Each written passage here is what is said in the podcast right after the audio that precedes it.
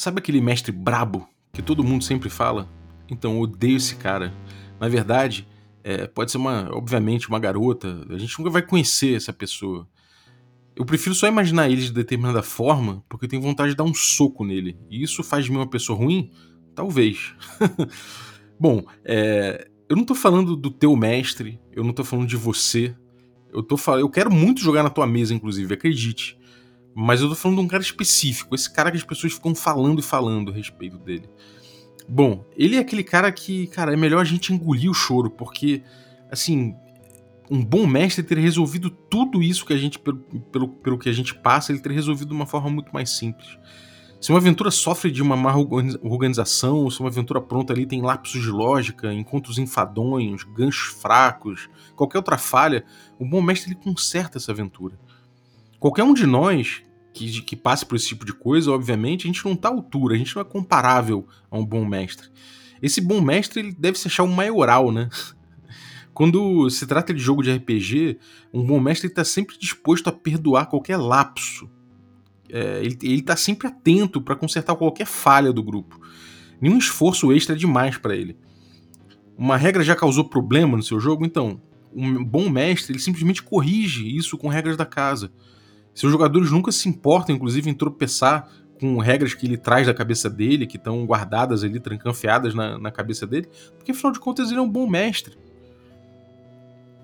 A galera confia no bom mestre.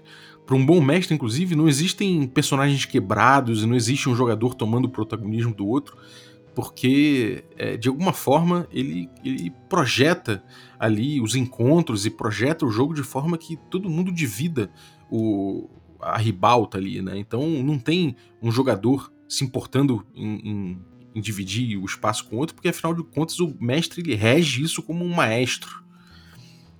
Eu suspeito que muitas empresas, inclusive, publiquem aventuras com esse bom mestre em mente. Eles sabem que esse mestre leu uma aventura de 256 páginas como um romance, ele domina cada palavra. O bom mestre odeia espaços em branco porra, enfia mais texto nessa página, cara. Um bom mestre ele não precisa de um índice, inclusive. Ele vai chegar nesse texto quando ele precisar.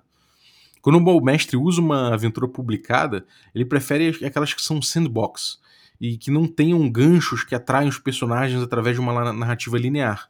Esses ganchos eles podem levar os jogadores a pensarem que, sei lá, buscar a espada solar é uma escolha mais válida do que abrir uma pousada em Baróvia. Isso está perigosamente próximo de um railroad, né, de um ferrorama ali.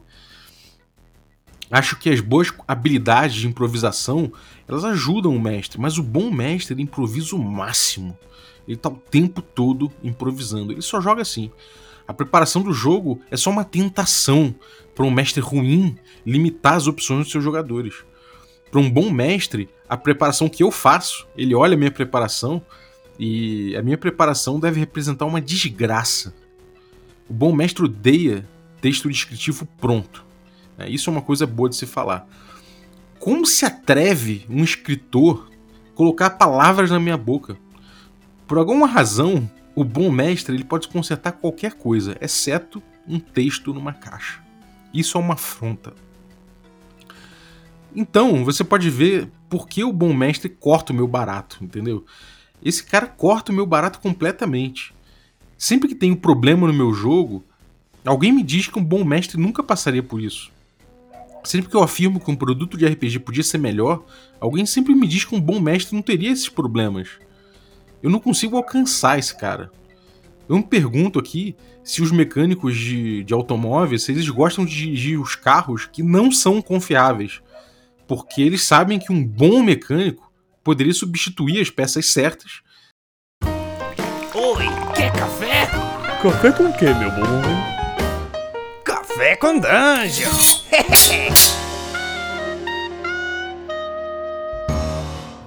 Bom dia, amigos do Regra da Casa. Estamos aqui para mais um Café com Dungeon na sua manhã com muito RPG. Meu nome é Rafael Balbi e hoje eu estou aqui bebendo meu café da ovelha negro delicioso que eu moí na hora. Um bom moedor de café. E isso, acredite, faz toda a diferença.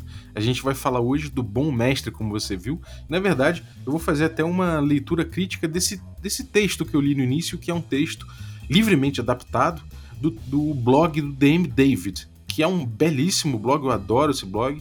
Mas, e concordo com o texto, de certa forma, mas eu tenho críticas a, a, a essa visão né, do bom mestre e tudo mais. Eu acho que é, tá, tem sido tão batido esse cara que eu queria fazer uma defesa do bom mestre aqui. Mas antes, eu quero lembrar que você pode se tornar um assinante do Café com Dungeon. Cara, ajuda a gente, a gente tá quase batendo a nossa meta.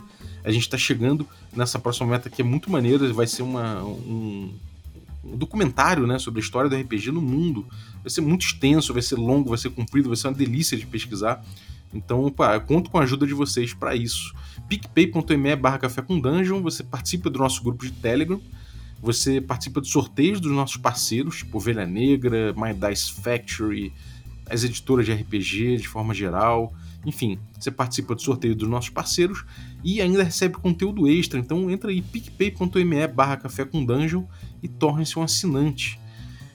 Queria agradecer também ao Promobit, nosso parceiro aqui, que, cara, é uma rede social de consumo, né? Você tem ali promoções sendo cadastradas pelos usuários, você meio que vai é, trocando ideia, conhecendo usuários que, que você que, que tem o mesmo gosto que você. E eu tô vendo aqui o Júlio, que publicou uma oferta agora, cara, porra, muito boa. 56 reais por 37,30 a HQ do Rick and Morty versus Dungeons, Dungeons and Dragons, ou seja, aquela, aquele, aquele quadrinho né, de D&D com o Rick and Morty.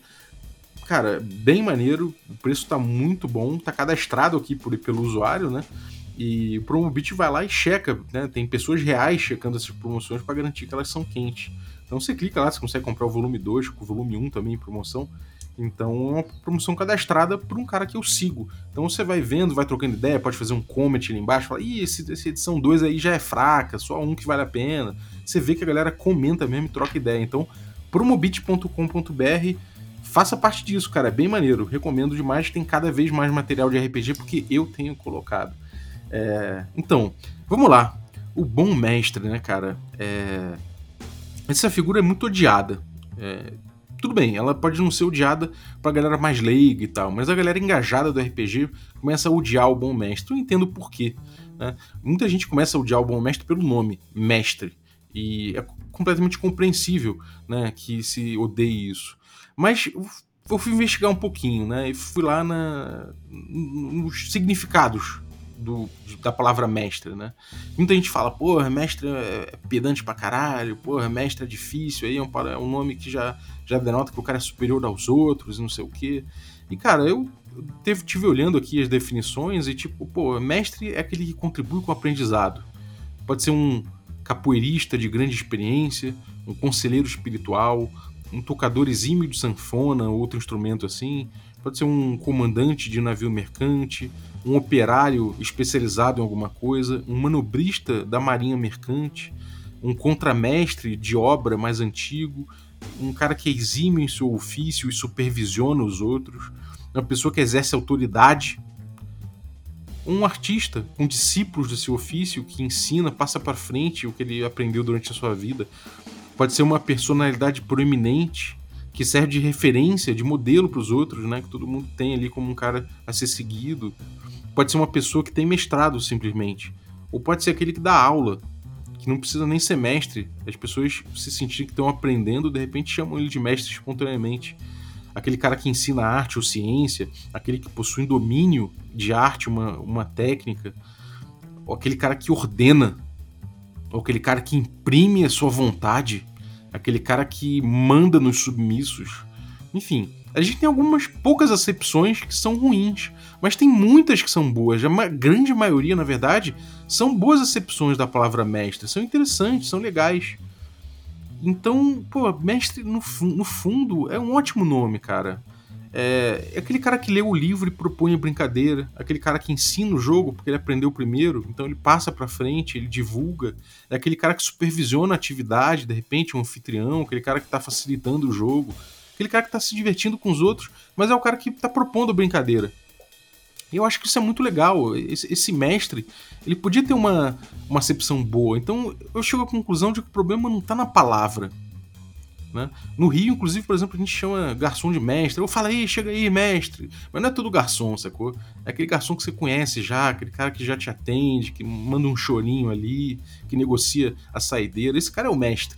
Né? É, o, é aquele garçom que você tem um apreço muito grande, cara. E por que, que no, no RPG a gente não, não olha por esse lado, né? A gente olha sempre pelos pelas menores acepções da palavra ali, que são as mais negativas, né? Como esse cara que impõe sua vontade, a pessoa submissa, aquele que ordena, né? É porque eu acho que tem muito mais a ver com a função, né, que apareceu pro mestre no início do jogo, no, no início do hobby e no D&D de forma geral. O D&D até hoje carrega de certa forma essa figura que tem um poder irrestrito dentro do jogo. Ele é o árbitro do jogo, mas ao mesmo tempo ele participa do jogo, né? Ele é uma pessoa interessada ali ele é responsável, inclusive, pela diversão do grupo, né? E não é tipo, se ele tá. Ele pode até estar tá de boa fé, mas se ele tá ali buscando a diversão do grupo, né? Ele tá passando a sua ideia de como o grupo se diverte melhor. E isso já é imprimir sua ideia de diversão, né? E como ele tem poder restrito no jogo, a gente soma a essa coisa dele querer divertir o grupo, né? Dele ser o responsável pela diversão do grupo. A gente vê que ele, que ele, ele acaba sendo responsável por tudo, né? É muito fácil chegar no ponto de que o mestre é o cara que tem que ver o que, que o grupo vai lanchar, que, que o, pô, ele é um anfitrião, ele é o dono da bola, né? Então isso vai se acumulando muito naturalmente a partir desse ponto. Né? Afinal de contas, os jogadores dos personagens controlam só os personagens, o mestre controla todo o resto. Ele controla inclusive os deuses da sua mesa. Né? Ele controla uh, o clima, ele controla a cosmologia, ele controla absolutamente, absolutamente tudo que não sejam os personagens. Né? Muitos jogos, inclusive, colocam ali que ele tem poder, inclusive, de dizer se uma regra é aplicável ou não é, se essa regra tem que ser mudada, se tem que ser trocada, né? E ainda mais quando a gente começa a ver o RPG como um jogo de contar história, como o D&D evolui nesse caminho, esse essa figura com todo esse poder acaba sendo o cara que num jogo de contar histórias de forma compartilhada é quem tem mais poder de contar a história e quem acaba no fim das contas tendo mais controle narrativo sobre a história sendo contada. Então é muito bom, é muito normal, né? É você você vê mestres que põe os jogadores como vivendo a história que ele propõe, né? vivendo a sua história, personificando, né? levando para a mesa, concretizando a história que ele concebeu. É muito comum isso, né? nos grupos de Facebook a gente vê isso o tempo todo. E isso, de certa forma, cria micro-relações de poder muito complicadas à mesa. Né? Eu já falei disso aqui no episódio anterior, recente, mas essa postura do eu estou aqui para divertir o grupo, no fundo, acaba sendo uma postura em que ele fala, em, em, é, nas entrelinhas, ele fala para o grupo: divirta-me, faça o que eu estou sinalizando que é mais divertido para o grupo, senão não vai dar certo. Né? O, o, meu julgamento vai ser sempre no sentido do que eu acho mais divertido para o grupo, em última análise, é mais, mais é, vai ser sempre no sentido do que eu acho divertido. Então me divirta que eu vou fazer que as coisas acontecem. Né? Então isso cria uma relação, uma, uma, é, relações de poder complicadas à mesa. Isso me leva a pensar que, de certa forma, o problema não é o mestre. Né? O problema aqui não é a palavra mestre, o problema é a função que foi atribuída a ele, de certa forma, que muita gente foi encarando naturalmente com um papel horrível para o mestre. Né? Ele permite que babacas tomem uma posição de poder na mesa, naturalmente. E isso me leva a crer que o problema não é o, mestre de jogo, o bom mestre, o, o design. Dessa, o problema é o design dessa função, na verdade, né?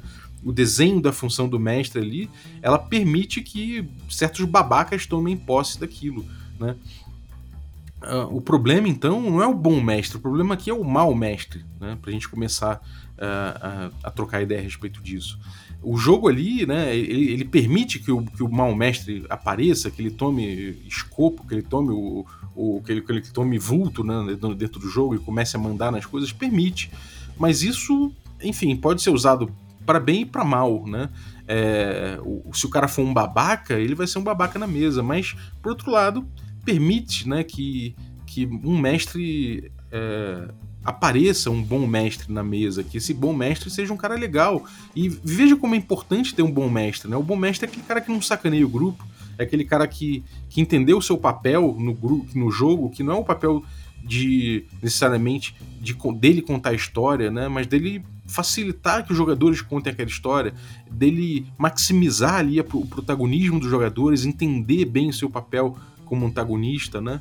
E isso a gente está falando de uma situação precária que é esse mestre delicado no jogo de contar história e que ele tem muito poder de controle narrativo na mão. E de fato isso é um problema no design desse mestre, né? Eu, eu preferia pessoalmente muito mais o mestre, eu acho que é mais fácil da gente chegar nesse bom mestre.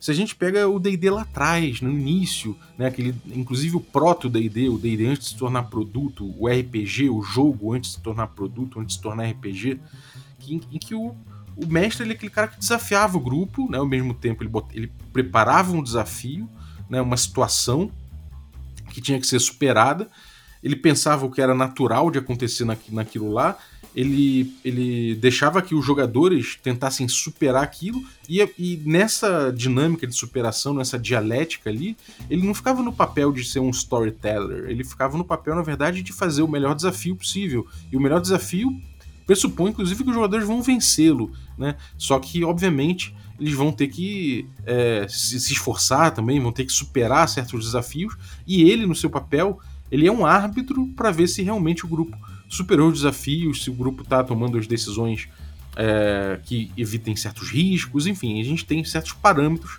né? A gente começa a trabalhar com parâmetros para que o mestre consiga arbitrar isso, né? E, ele não é o cara contando história, ele simplesmente é um cara que está arbitrando uma situação é, sendo resolvida narrativamente a partir de certas regras, né? É, arbitrando riscos e tudo mais, e que a emergência disso aí, a emergência narrativa a partir disso, é, vai acabar, afinal de contas, contando uma história, mas não é ele e nem os jogadores, é a interação desse, desses elementos. Então a gente vê que essa história, essa questão de contar a história, é, veio só prejudicar um pouco mais esse poder do mestre. Como foi o caminho que o D&D tomou e que chegou até hoje assim, esse papel continua prejudicado, né? Essa, esse design da função do mestre continua prejudicado. Então, me parece que o problema não é o nome, é muito a função, né? A função que o mestre fica é, que fica atribuída ao mestre. É fácil escorregar, inclusive, né? Porque as relações em mesa são delicadas. Eu não estou falando que a sua mesa vai ser ruim porque você tem esse papel de mestre dessa forma.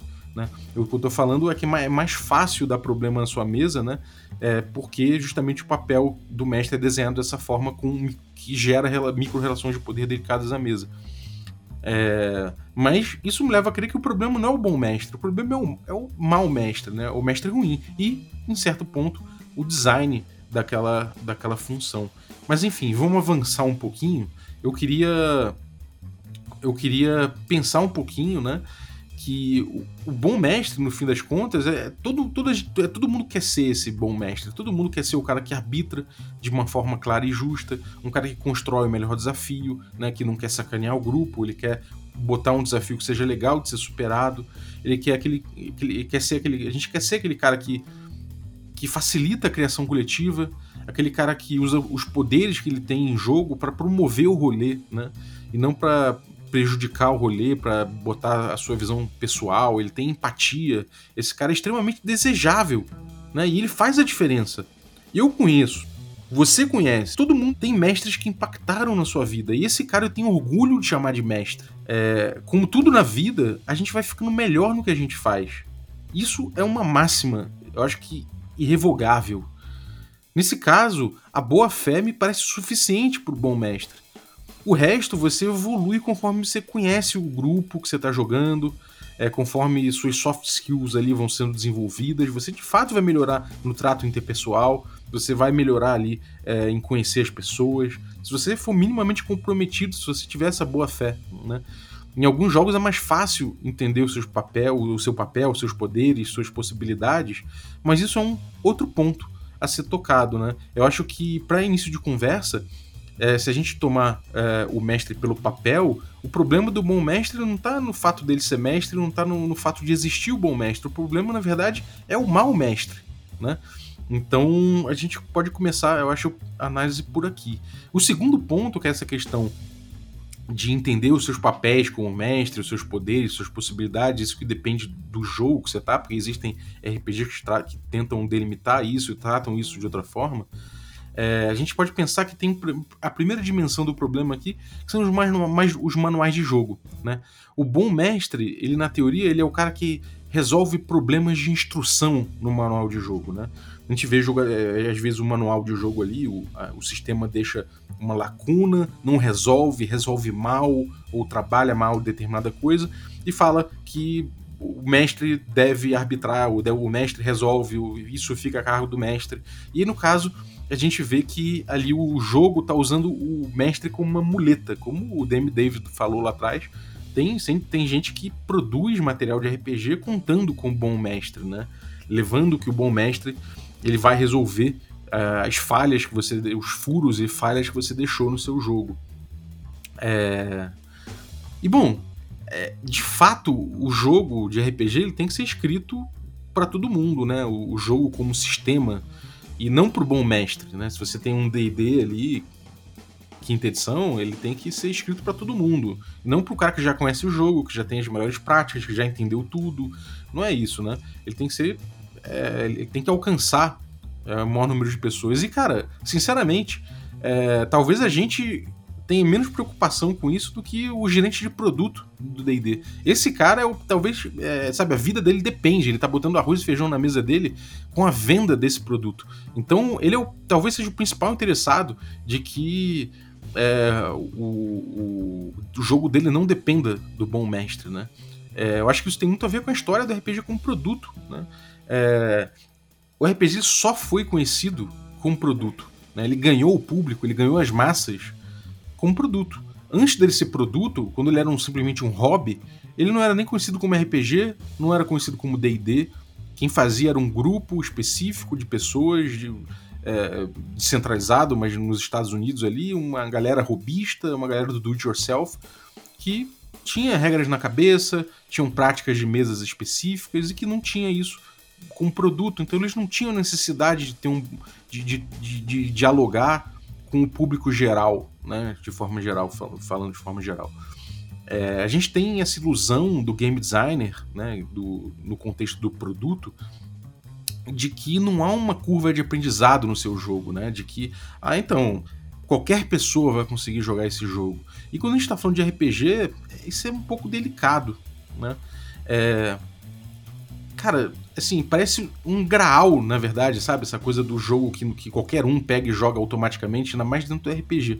Se até no War a gente tem curva de aprendizado, no RPG não vai ser diferente. E o RPG, querendo ou não, ele é um jogo complexo porque ele mistura a narrativa e a, a narrativa ela impacta no jogo, né? É, não é como se você tivesse xadrez que tem regras ali explícitas e que a narrativa não, não conta. A característica de cada mesa vai impactar bastante no jogo. Né? É, quando aquele set de regras proposto pelo game design encontra uma narrativa compartilhada na mesa, né, e o RPG só acontece na mesa, ele não acontece no texto, essa dinâmica surge de maneira particular, né, é, a, a, partir do diálogo ali particular de cada grupo. Então, o jeito até com que cada grupo está acostumado a dialogar, as relações ali naquela mesa, as características de cada jogador, tudo isso influi no, em como o jogo é experienciado, né? Então o RPG ele é indissociável de sua natureza artesanal, lá da época que ele não era um produto, ainda que a gente só tenha conhecido o RPG como produto. Então, se seu sistema for minimalista, tiver muitas lacunas, elas vão ter que ser preenchidas na mesa, né? Então o mestre, né, e melhor a mesa, vai, os jogadores, de forma geral, eles vão ter que decidir como usar aquilo. Né? Se ele for todo pautado de fábrica, se for aquela, aquele fetiche lá da, da mecânica, né, de que a, a experiência completa do jogo já vai ser definida pelo game designer e tal, e, e todo pautado, mecânicas fechadinhas e não sei o que, é, mesmo assim o mestre tem que entender muito bem aquele funcionamento e aquele set de regras e chegar no mesmo nível de diálogo que o mestre, que que o game designer pensou na mesa dele.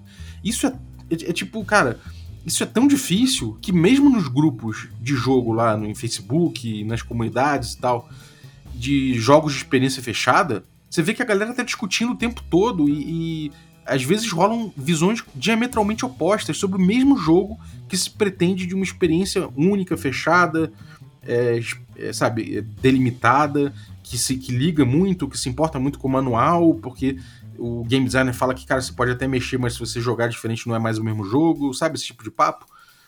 Então, cara, a gente sabe que o RPG ele depende dessa natureza artesanal e por mais que a gente tenha essa, essa coisa do bom mestre, ah, o bom mestre vai resolver o sistema, de fato, o bom mestre conserta o sistema ruim.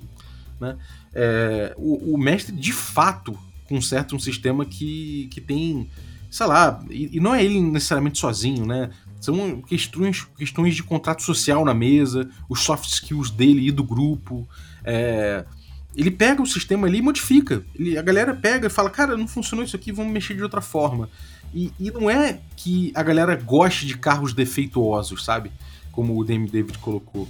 Né? O, o bom mestre, ele cresce com a modularidade do jogo, ele cresce com a facilidade de consertar, né? De, de, de consertar, no caso, de, de adaptar o jogo para a realidade da mesa, para aquele momento da mesa, né?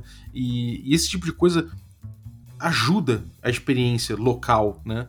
É, nesse particular, é preferível, de fato, dirigir um Fusca, que tem peças que você consegue mexer, que você consegue improvisar, do que um Honda último modelo, que, cara, se dá um problema, for um pneu, você tem que importar três japoneses lá da, da, da matriz da parada e gastar uma nota para mexer no, no, no, no carro, sacou? O Fusca não, cara, você chega ali, você porra, troca o fusível, pega um pedacinho de madeira, enrola um bagulho em volta, você, você, dá uma de MacGyver ali, tudo bem. Você precisa ter passado por, vários, por várias tretas, né? Dono de Fusca, a galera costuma falar que no início ali o cara sofre, depois ele vai virando uma MacGyver. Se você for ver hoje em dia, né, a experiência do Fusca, essa coisa de você ter que parar e ter que entender o seu carro e que você vai sofrer alguns problemas no caminho, mas você vai acabar entendendo o funcionamento dele. E uma das coisas boas de, ter, de se ter um Fusca hoje em dia é que você não precisa de uma assistência técnica para resolver problemas triviais, é, isso não vende, né? Hoje em dia você quer um, um carro que, porra, que tem ali, que funcione, que você chegue, pise no acelerador, pise no freio, leva, leva você de ponto A a B, não dê problema, quando der problema você chama assistência ali e movimenta todo o mercado em torno daquilo. A natureza artesanal do RPG não cria tanto mercado assim, né? É importante que você não, é, que você venda suplementos, que você venda é, cenários, que você venda outras coisas, que você é, que você vê num produto fechado que o máximo de pessoas possam pegar e jogar, né? que o manual seja muito bem feito, que não dependa de um bom mestre, que não dependa desse cara que sabe pegar o sistema, que sabe olhar, que sabe criticar ele na mesa, que sabe utilizar ele na mesa de uma forma específica. E isso aqui não é um elogio nem a regra, a, a regra de ouro, a gente vai chegar lá. Sistemas ruins eles são sistemas ruins e ponto. Não é culpa do bom mestre que aquele sistema é ruim. Sacou? Por mais que o jogo que o, o game designer tenha buscado o bom mestre eventualmente como uma muleta, o problema é do game designer, não do mestre, do bom mestre. Esse cara só tá tentando fazer uma coisa legal, maneira pro, pro grupo dele, sacou? O problema é o game designer que, que, que, que partiu do princípio do bom mestre, né? Por que você tá condenando o cara que sabe mexer no Fusca, sacou? Se teu Fusca quebrou e chegou o cara ali querendo mexer, cara, pô, esse cara é maneiro, né? Por que, que esse cara tá, é, é, tão indesejável? Porque esse cara faz mal pros negócios, de certa forma, né? É, é isso, se você. Se você é, tem um cara que, que manja tanto do jogo, do RPG, e que toma as decisões na mesa, e que mexe no jogo tal, esse cara que vai acabar jogando sem precisar de produto. E a grande verdade inconveniente, talvez que esse papo às vezes mais caro, é que a gente não precisa de produto nenhum para jogar RPG, sabe? A gente consegue, inclusive, fazer sistema na hora, a gente consegue jogar na hora, a gente consegue ver como evolui um sistema na frente, na nossa frente. É só a gente ter essa boa fé. É claro, ah, experiências fechadas, a gente consegue chegar em lugares muito legais, aquele game designer acaba lá é, é, desenhando uma experiência muito maneira e tudo mais. Concordo com isso tudo. Não tô aqui falando que game design não presta, não serve para nada. Mas a gente tem a noção de que na mesa o mestre, o grupo, né, aquela galera ali consegue chegar numa experiência muito maneira sem precisar do game design é uma verdade. A ideia do RPG é democrática assim. Né? E ela tem essas possibilidades porque o RPG nasceu dessa forma, ele era artesanal, ele nasceu assim, alguém inventou isso, né? E nada impede da gente reinventar isso Quantos grupos de criança de repente não estão jogando RPG de alguma forma a gente nem sabe, né? Chegaram à conclusão de que um par ou ímpar de repente resolve uma coisa, não faz de conta e eles estão lá jogando RPG deles. Né? Quem, quem é você para dizer que aquilo não é RPG, né? Que RPG precisa ter chancela de um logo, né? É, bom, eu começo a repensar a noção do que é um bom sistema, inclusive. Sistema bom é aquele que entrega a experiência desejada. Aí, é, sabe, a gente tem essa noção. Eu já respondi muitas vezes assim a pergunta do que é um bom sistema. experiência boa de fábrica, sabe? O mito do bom game designer. A ideia de que, de que é, ele pauta a experiência, né? É, o game designer lá, ele chega lá e, e o jogo já vai pautar a experiência de fábrica. Ele precisa tirar isso do bom mestre. Ele não, ele não pode depender do bom mestre. O bom mestre ele é um intermediário inconveniente para essa experiência brilhante e dourada que o game designer, em sua torre de marfim, destilou e burilou como um alquimista para pautar a diversão da massa, sabe? Qualquer mesa pode pegar o meu sistema e se divertirá da mesma forma. Né? É, é, agora é o game designer que sabe o que é divertido para o seu grupo, não é o mestre. Né? Se a gente já acha, se eu já acho complicado falar que o mestre é quem sabe o, o que é mais divertido para o seu grupo, imagina se eu, o que, que eu acho a respeito do game designer saber o que é mais divertido para o seu grupo. Cara, eu acho muito complicado. Enfim, eu acho uma coisa que é etérea suficiente para eu nunca resol não resolver pautar na minha mesa. Eu gosto de resolver isso colaborativamente. Então eu gosto menos ainda da ideia de que a minha diversão vai ser pautada por um game designer. De que ele já pensou na, na, na minha diversão. Cara, é bom você levar em conta que tem na mesa, que a mesa é importante, que os participantes da mesa são importantes, e se tiver um mestre ali, esse mestre vai ser uma, uma peça importante para o seu jogo funcionar. Então, eu acho que talvez sistema bom seja aquele que ajude a mesa a chegar na experiência que ela deseja.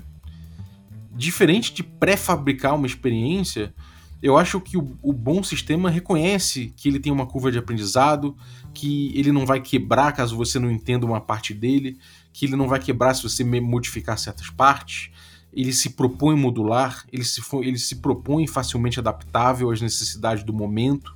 Ele reconhece a mesa, né, o mestre, os mestres ou facilitadores ou mestre de cerimônia, whatever, né, como, como uma parte vital da experiência e da autonomia dele mexer com as regras, né? E mais uma vez eu não estou falando de regra de ouro, né? Eu não estou falando que regras não importam nem nada disso. Eu estou falando que a gente pode ter inclusive um set de regras que facilitem essa visão artesanal do jogo, que facilitem essa, essa brincadeira do RPG que compreende inclusive brincar com as regras? O Tomate, que é um cara da comunidade aí de D&D, né? Ele tem o um punhado de dados e participa aqui do café muitas vezes. Ele tem uma frase muito boa que ele fala que todas as regras do RPG são opcionais. Algumas são tão opcionais que o livro escreve que elas são opcionais, então elas são duplamente opcionais, porque na verdade é isso, né? Se você esquecer uma regra e na hora que você estiver jogando e você não lembra mesmo, não tiver ninguém para te resgatar, você, não, você vai jogar sem aquela regra e o jogo vai continuar, vai, vai, vai acontecer o jogo ali.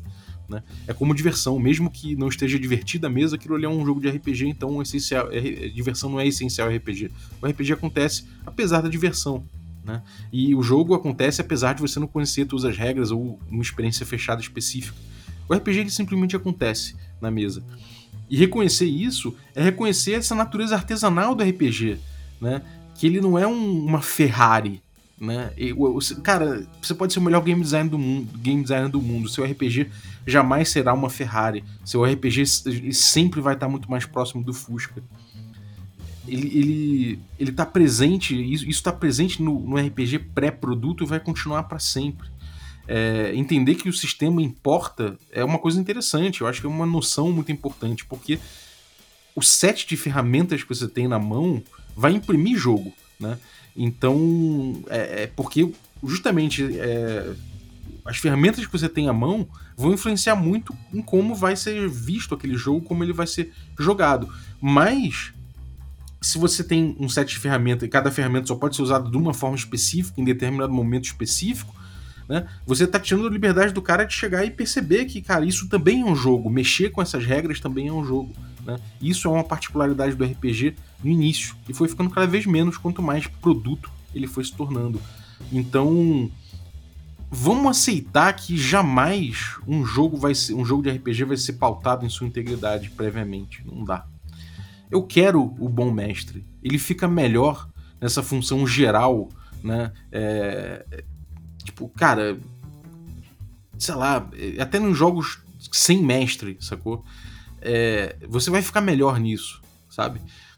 E num jogo sem mestre, o que acontece, no fim das contas, é que, pô, você vai ter alguém ali desempenhando uma função de facilitador, você vai ter alguém que conhece mais as regras, você vai ter alguém, sei lá.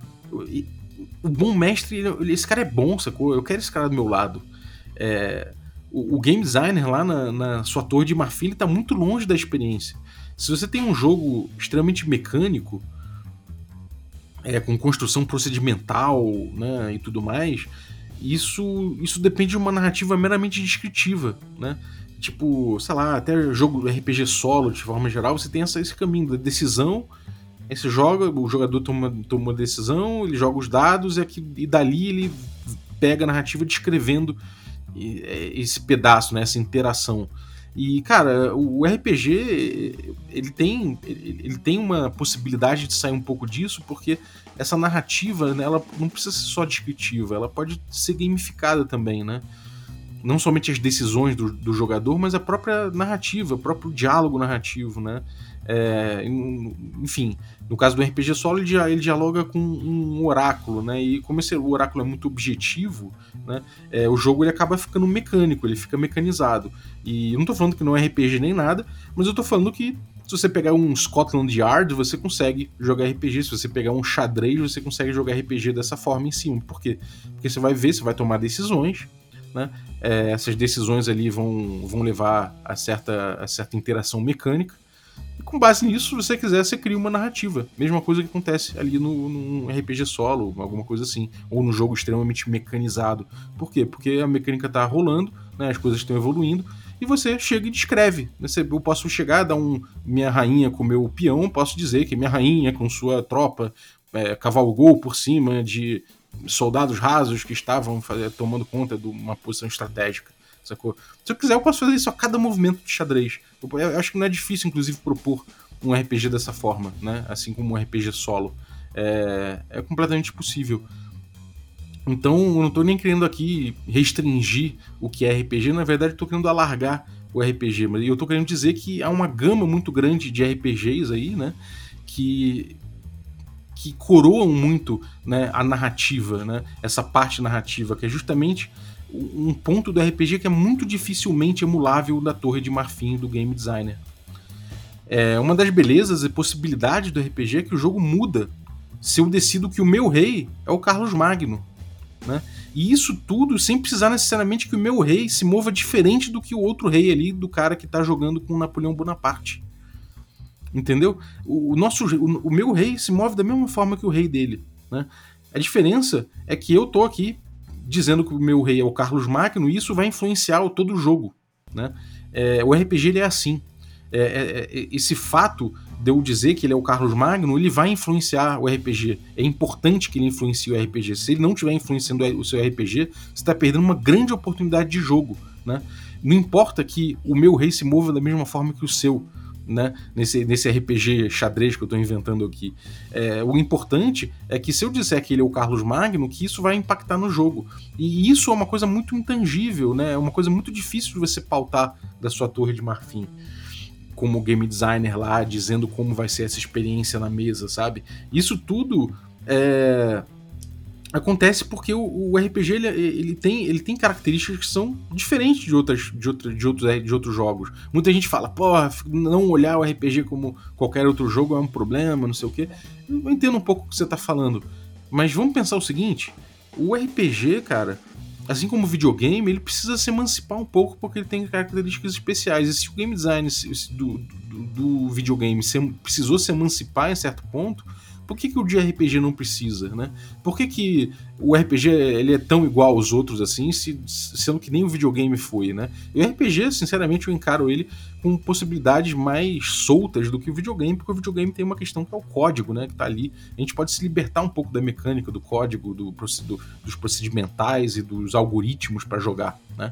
É, e isso é parte do faz de conta do RPG, que é uma parte muito importante. É, é, é, a gamificação desse faz de conta, né? É justamente aí que eu acho que é, o RPG tem essa natureza artesanal tão criativa, tão interessante, tão única, sabe? É, o jogo se estabelece inclusive ao largo das mecânicas, então, né? Porque o jogo, o, o jogo presente na narrativa não pode ser ignorado. Né? Você pode até ignorar em certos jogos, mas assim, pô, não vou dizer que você tá jogando errado, mas você tá perdendo, perdendo uma grande oportunidade. Se você jogar um jogo solo sem, sem, sem brincar de construir uma narrativa em cima, pô, é mais fácil você botar ali, no, fazer um script no computador, apertar um botão e ver como é que seu personagem evoluiu dentro da dungeon, sacou? O barato é esse faz de conta. Né? Então, é, é, se as decisões narrativas impactam no, no seu jogo, e não somente as, as decisões que estão circunscritas pelas mecânicas, não tem como essa experiência ser controlada de fábrica, né? E o mestre deixa de ser um intermediário indesejável para ser uma peça importante na dinâmica do jogo. Ainda que seu poder de controle narrativo possa não necessariamente estar centralizado numa pessoa só. Como eu falei ali atrás, ele pode estar no, como no Fiasco, né? O Fiasco não é um jogo sem DM, na verdade, sem mestre, né? Na verdade, ele é um jogo em que a, a figura do mestre, o controle narrativo, ele está disperso, né? Ele está igualmente distribuído entre os participantes. Ainda que eu sempre tenha visto, sempre, sempre, sempre, em toda vez que eu joguei, por exemplo, um fiasco, eu tenha visto é, uma pessoa assumir ali a posição do cara que facilita a mesa. Né? Isso não deixa de ser uma postura de um mestre. Né? E é esse mestre desejável, esse cara que você chama de mestre com orgulho. É... Enfim, eu acho que a partir do momento que você precisa ter essa conexão, né? Que você precisa ter a percepção de que a experiência vai se replicar na mesa e que essa, essa experiência que se replica na mesa ela, ela é vital para o RPG e é uma característica muito especial do RPG. É, você levar em conta que a, a, mesa precisa de seus mestres, eu não vou nem falar no, no, singular, ela precisa de bons mestres, ela precisa de gente que vá melhorando naquela experiência, que vá é, percebendo aquilo, que vai entendendo aquilo como linguagem, que vai brincando com aquilo, vai ficando melhor nessa brincadeira, da mesma forma que você fica melhor em bola de gude, você vai ficar melhor em RPG, você vai ficar melhor nas representações, nas interpretações, vai, ficando, vai entendendo melhor como funciona o, essa coisa de gamificar uma, uma narrativa, um faz de conta, né?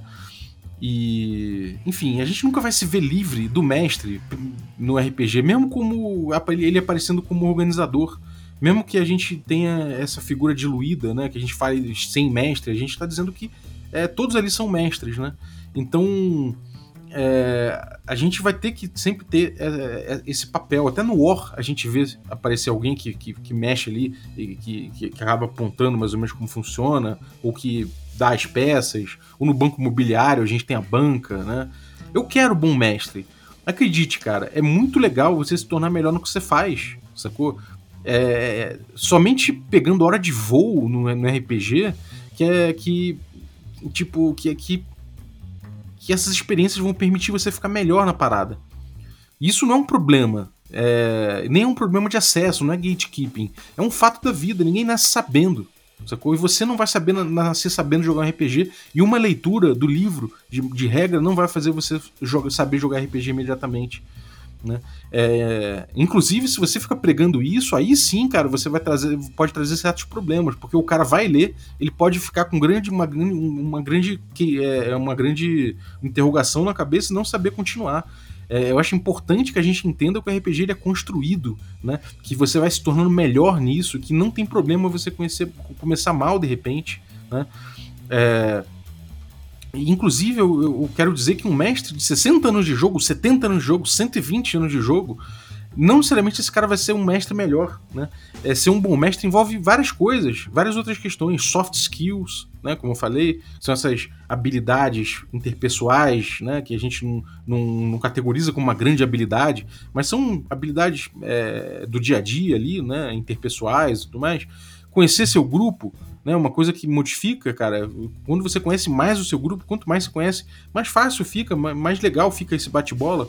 Conhecer suas ferramentas de jogo, entender ali as suas dinâmicas, ter referências legais para o tipo de jogo que você está botando, refletir sobre o jogo, parar e refletir sobre o jogo é muito importante, essa resenha, né? Não é difícil ser um, bom mestre, né? Mas, obviamente, cara, é, é se você se permitir né, melhorar dentro da parada, prestar atenção, refletir, você não vai ficar preso no tempo como esse mestre de 60 anos que não evolui. Né? Mas se você tiver boa fé, se você prestar atenção nos amigos, se você conversar, se você tiver uma resenha de, de jogo depois da sessão, se você conhecer suas ferramentas e tudo mais, se você estudar, você vai se tornar um bom, um bom mestre, e esse bom mestre não é difícil de alcançar. O básico, o principal é você ter a boa fé ali na mesa com a galera. Então seja um bom mestre, né, cara? Acho que se a gente puder botar aqui algumas, algumas dicas, né? Diquinhas, eu posso dizer que entender que o jogo é um jogo de narrativa compartilhada é um ótimo início para isso, né? Que você tem que compartilhar essa narrativa. Quanto mais você compartilha, mais fica legal o RPG e mais único fica o, RPG. Mais você é, ressalta características únicas que o RPG tem em relação a outros jogos, inegavelmente. Você não é também o responsável único pela diversão da mesa, então, cara, é, divirta-se e permita que os outros também se divirtam. É, para de ficar ent querendo entender como divertir o seu grupo, deixa que eles joguem. E, tipo, o jogo mesmo, conforme vocês forem jogando isso, eles vão se divertir se você permitir. Então, é, seja claro, seja transparente nas suas decisões, se você estiver num jogo em que é, você que é o cara que decide as coisas. Então, cara, seja transparente, seja claro, conversa na hora mesmo, tipo, então, vamos fazer assim? O que vocês acham? Não, vamos fazer assado? Pô, se demorar muito, decide e depois você conversa com o grupo na resenha a respeito. Mas assim, negocia, né? O que, você acha? Vamos, vamos negociar aqui? Vamos ver como é que fica? Negocia, esse espaço é interessante, durante a mesa mesmo. Tô nem falando para fazer uma DR. Tô falando durante o jogo. Falando, então, cara, só, é, não lembro dessa regra, não sei como é que funciona, mas vamos resolver assim? Ou, ó, cara, o jogo não cobre tal, tal coisa. Que você acha da gente fazer assim? Pode ser? Beleza, então rola aí. É. Pô, se permita errar, cara, inclusive. Se você de repente é, resolveu alguma coisa ali na pressa e não ficou tão bom, cara, vai ter outro dia, sacou? Chega uma galera, desculpa, pede desculpa no caso, pô, cara, não funcionou muito legal, né? Pô, foi mal, minha decisão eu tive que tomar.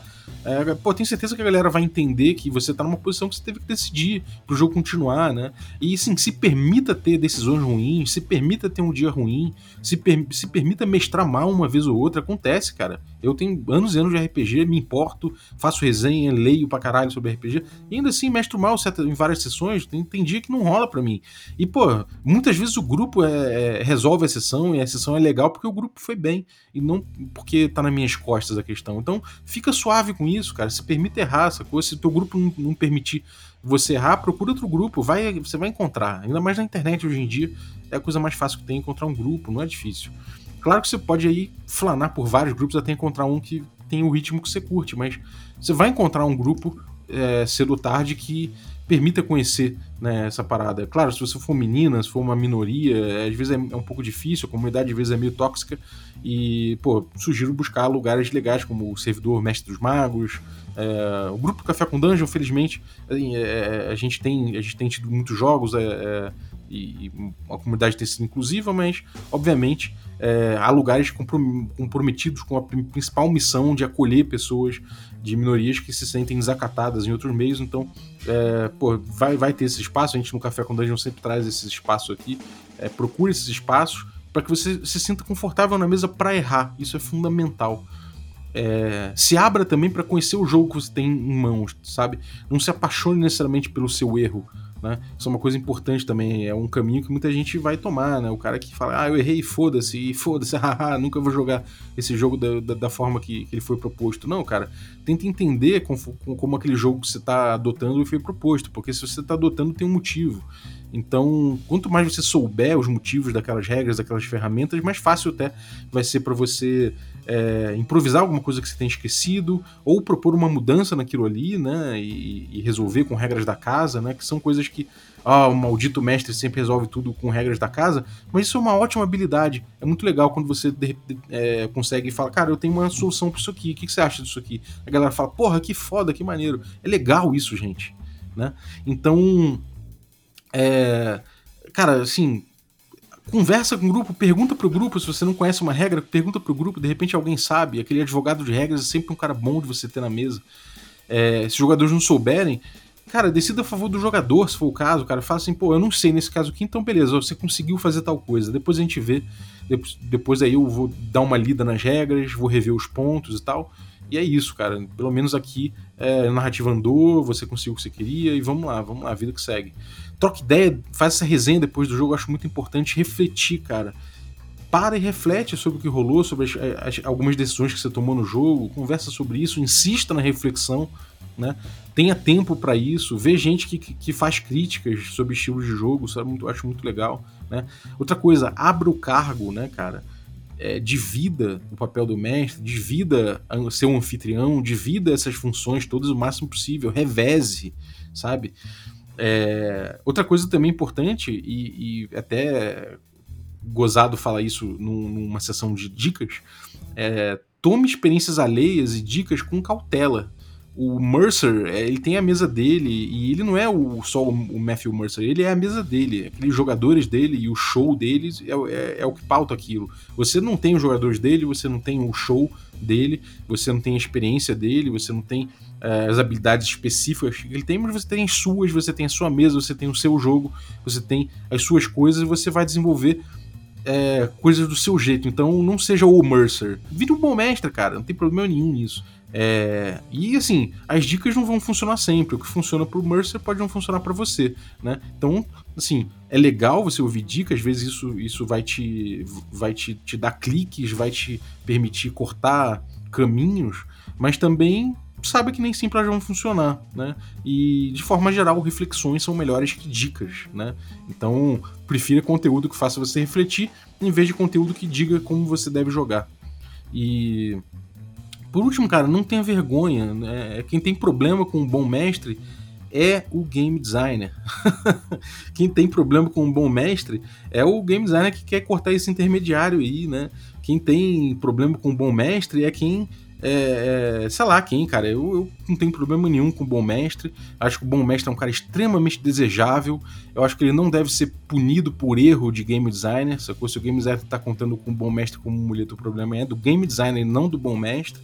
O bom mestre é um cara que, pô, se empenha, é um cara que se, se importa com os outros, então seja o bom mestre.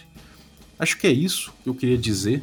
É, essa foi a minha defesa do bom mestre aqui, não só do bom mestre, mas do RPG artesanal, do RPG não produto, do RPG espontâneo, do RPG faz de conta, é, do RPG que permite que as pessoas melhorem nessa brincadeira, assim como você melhoraria em bola, em bola de gude, em futebol.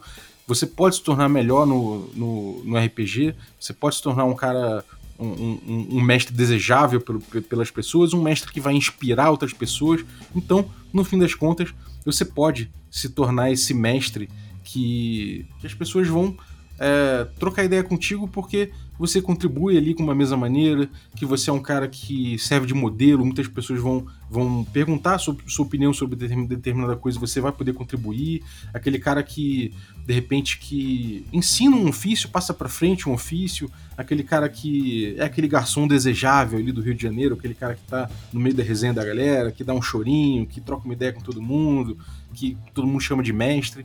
Pode ser um cara que ensina esse ofício, seja esse cara, né? Se permita ser esse mestre, cara, não tenha medo disso não.